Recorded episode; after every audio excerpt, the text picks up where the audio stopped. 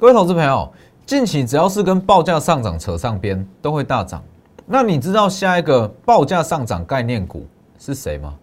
请锁定今天的节目。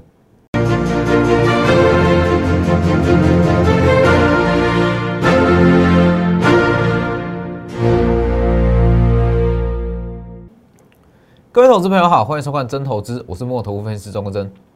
今天加权指数持续反弹，上涨了五十七点。那大盘一样是持续在横盘区间整理。好，这不是重点。今天的重点在于说，各位有没有发现，近期只要是跟报价上涨扯上边，都会变成标股。被动元件、纺织、航运、钢铁，全部都是。今天以船产来讲，涨谁？纺织。所以其实现阶段你要去做的是说，下一个主选到底会轮到谁，而不是在这些已经起涨的暴涨价族群中去寻找机会。所以近期我会收到很多私讯哦，会收到很多讯息，问我说，航运类股能不能追，钢铁类股能不能追，甚至被动元件、铜箔基板，这些因为报价上涨，股价跟着上涨的类股能不能追？但是我其实必须要告诉各位，你看到这些类股、这些报价上涨概念股在起涨，你要去联想的是说，下一批到底会是谁？好，那在这么多涨价主选中，最看好的，我我先给各位一个结论，我最看好的是所有的记忆体低润。为什么？各位要知道哦，所有的涨价受惠股。不管是报价上涨还是什么原物料上涨都好，它都你都需要留一个问题：当疫情慢慢缓解下去后，它会不会持续在上涨？你去想一下，航运主选近期很强，因为货柜报价在上涨；钢铁类股很强，铁矿砂在上涨，面板的报价在上涨，ABF 的报价在上涨。但是你要去考量到一点。像是航运、钢铁这些，一旦疫情结束、疫苗问世，它涨价的的幅度不会像现在这么大。所以你要去考量到说，这些涨价族群中，到底谁是最有延续性的？也就是说，疫苗的会不会问世，跟它涨价关系不大。那我认为就是记忆体，而且记忆体现在机器很低。好，那为什么我会认为是记忆体？哦，我等一下再给各位结论，我等下再跟各位做分析。先加入我的 Light 跟 Telegram ID 都是 W 一一七八 V 一七八，前面记得加小老鼠，或直接扫描 QR code 都可以。还要记得订阅我的 YouTube 频道，订阅加上开启小铃铛。每周日我都会发布下周下周选股推荐股给各位，好，都放在我 Light 跟 Telegram，记得去观看。好。那我们先看一下大盘。以大盘来讲的话，其实今天会有人问，因为昨天说了嘛，九千亿美元纾困通过，下一波资金行情启动。但是昨天川普把这一项法案挡下来，他嫌金额太少。好，这不管，反正结论就是说，这个法案又有变数了。但是很多人会觉得说，哎，这样资金行情是不是不会启动了？其实并不是，这影响不大，影响不大。所以基本上我还是要告诉各位，疫情越来越严重，第二波疫情或者说病毒变种都好，这些都只会促使联准会释出更多的刺激法案、刺激政策，美元会越来越贬值，全球资金越来越多，新台币只会越来越强，钱没地方去，它会流到成长空间最大的新兴市场。所以基本上，虽然说九千亿美元的刺激法案有变数。但是不影响哦，整体格局还是不变，看法不变。来看一下，今天还是一样，持续在横盘整理，所以加权指数就是这样，要持续横盘，资金转向，开始在转向新主流了，应该在转向新主流了。其实这一根长黑啦，有两种意义，应该说有两两项意义。第一是说十二点过后当天。这根长黑当天十二点过后的卖压，哦，已经是恐慌性的卖压。第二，这一根长黑，它也代表就是说资金已经开始在换手，资金在转向筹码换手。所以各位，你有没有发现到，当前天这一根长黑杀下来，我相信各位都还有印象，十二点过后急杀嘛，出现一根长黑，就在当天过后，就是这两根这一段，那这一根长黑杀下来之后，这两根哎涨的族群完全不一样了哦。各位可以去留意一下，你可以把它当成是一个分界点，哎，那几乎肋骨啦，涨都不一样。为什么？资金在换手，资金在轮动，所以接下来你要往全新的族群去找，而不是再去看之前涨过的这些族群。细晶圆、面板，其实这些我都不认为会是下一波的主流族群，这都涨过了。那当市场资金充足的情况之下，他不会再去跟你买这些已经涨过的股票，所以现阶段锁定的是全新的报价上涨类股，记忆体。为什么我会说是记忆体？各位先看，所以大盘我的看法不变，下一波资金行情很快就会启动。好，十二月二十二讲过的。消息面的多杀多，好股票静待买点，也不要在今天去杀低。我盘中就告诉各位了，不要在这里去杀低。你去看，是不是连谈两天一模一样？哦，所以这也是一个小知识啊，告诉各位，下次再出现这种急杀、恐慌性的下杀、多杀多，拜托忍耐一下，隔天再卖也好。那美元指数还是一样。会破二零一八年的低点哦，我的看法还是不变，会破二零一八年的低点，到时候资金行情会很强。好，那你说为什么我会说下一波的主流主卷是低润？从哪里看出来？其实很简单，以船产来讲，涨价概念股有谁？航运、钢铁，今天的纺织、电子类股来讲，前阵子非常强势的面板。被动元件，甚至是 A B F 窄板，这些都是。但是你要去留意哦，这些在前阵子，应该说上个月或是十二月份、十二月份的上旬，都涨过一次了。代表什么？代表这些主卷基本上不会是下一波的主流。那你去看这些报价族群中，要报价上涨类股中。今天在涨什么？昨天在涨什么？铜箔基板，铜箔基板也是因为受惠铜价上涨，所以它明年第一季它会调高它的报价。哦，这个观念我讲过，你要去做铜箔基板的话，你要去看铜的报价，你可以去看 LME 的铜。哦，铜的报价，因为铜报价上涨，整个铜箔基板厂它可以把成本转嫁给它的客户，所以整体毛利会提高。好，那为什么我会说，我看到铜箔基本上涨，那我就知道下一波要涨的是记忆体，因为这两者都是在涨价族群中基期最低的，基期相对低的。各位去看，所以其实现阶段的大盘来讲，你要布局的是创高后的行情，创高后的行情，而不是说指数在横盘，那到底会涨什么？我认为说这不是重点，重点是说冲上去之后会涨什么，这才是重点。机会是留给敢进场的投资人。好，等一下我会告诉各位，到底下一波的主流在哪里。台光电，台光电也开始要起涨了，这个位置还没有正式起涨，但是我认为说明天或是下周，它很快会起涨。金局。讲过，我们有去做一些短线操作，铜箔基板包在持续看涨，往上拉。台药，哦，台药最快明天，最慢下周，我也认为它会上涨，差不多要上涨了。好，那在这些，哦，还有联茂，联茂昨天上了，今天小幅拉回，不影响。一三零以下是买点。好，联茂啦，台药，金居，台光电。这几档股票的上涨，我绝对不是叫你去追，那我也不会要我的会员去带我的会员去买，这没没意义。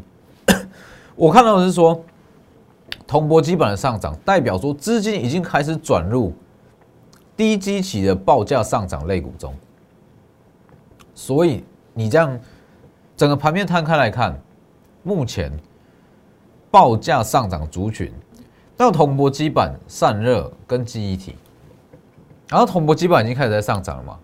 那其实铜箔基板的上涨就代表说，这些还没有起涨的涨价族群，已经开始吸引资金的转入了。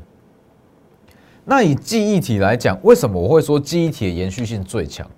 是我后续主要要操作的族群。因为各位知道，你要知道，以记忆体来讲，就是所谓的低润，它以目前的居家办公、远距办公这些需求，再加上电竞越来越盛行，电竞需求来讲。明年第一季百分之一百会涨价，绝对会涨价，应该是说会延续到明年第一季。好，那以目前的报价来看，第一轮的涨价幅度至少至少会高达三十趴，这是一个比较保守的估计，至少会高达三十趴。那既然是高达三十趴，代表它还有很大的涨价空间。那还有一项重点，就以第一轮整个族群来讲，它的报价一旦上涨，是易涨难跌，也就是说。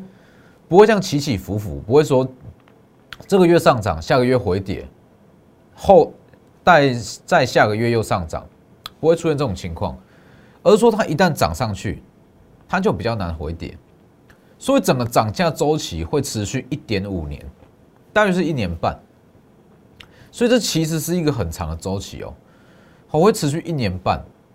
那相比起航运啦、钢铁，甚至纺织。其实它的周期是高非常的多，所以我才会说下一批要起涨的就是记忆体。所以其实整个记忆体厂，它在明年第一季，甚至是下周十二月十二月份下旬，它预计都会有不错的涨势。好，那既然各位知道说下一波要起涨的报价类、报价上涨类股叫做记忆体，那记忆体股票这么多，要去卖哪一档？等一下，我再来告诉各位。我先带各位看一下这一档，这是举例，我不知道叫各位去买光照。上一次的盖牌股是光照嘛？好，当时这边是盖牌的光照，十月三十公布，十五趴，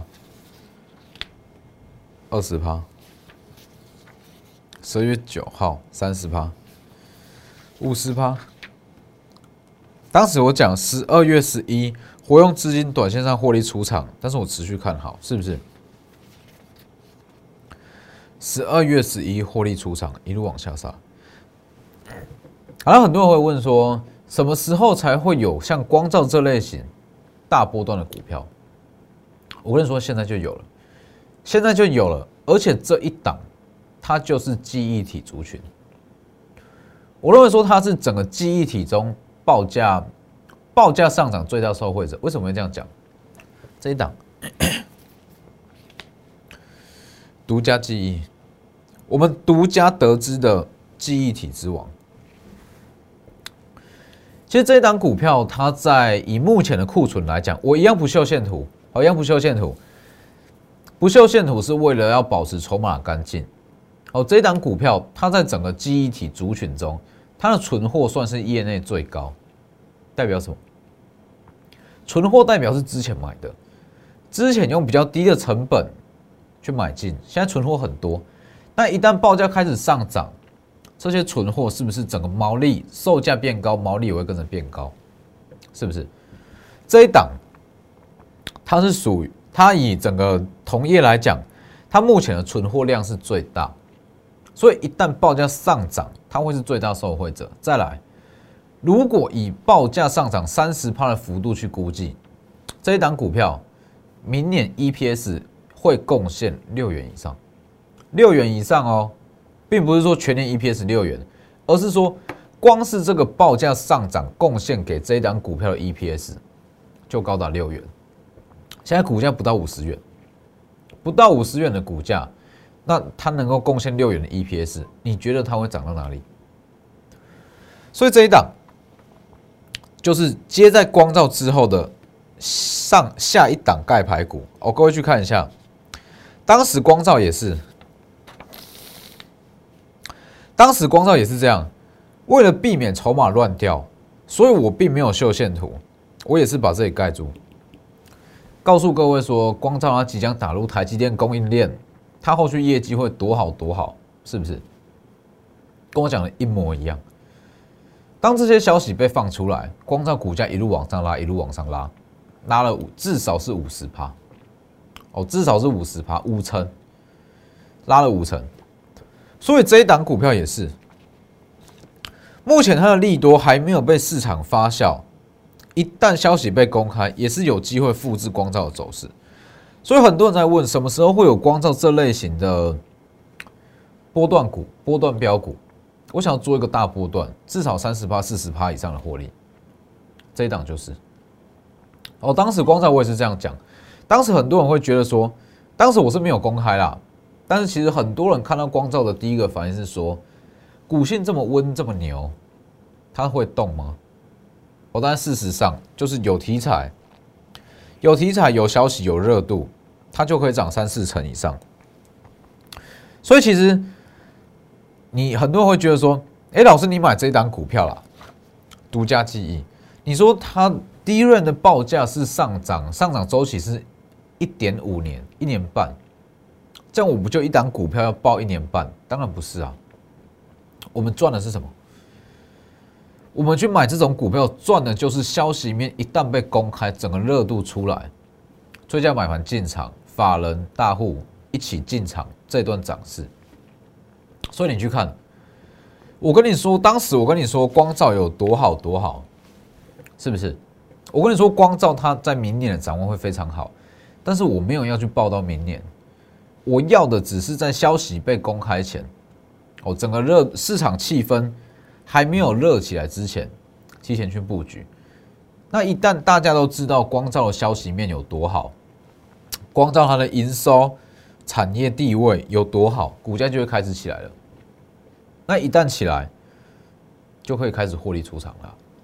我们赚的是这一段，消息被公开后的急涨，而不是说，好低润报价上涨循环是一点五年，那它的报价上涨是三十趴，那我们就真的要去跟它做一年、做半年，并不是这样，而是说，我告诉各位这。我们去研究出来、去分析出来的结论，但是这一项结论还没有被市场广为流传之前，提前去买进。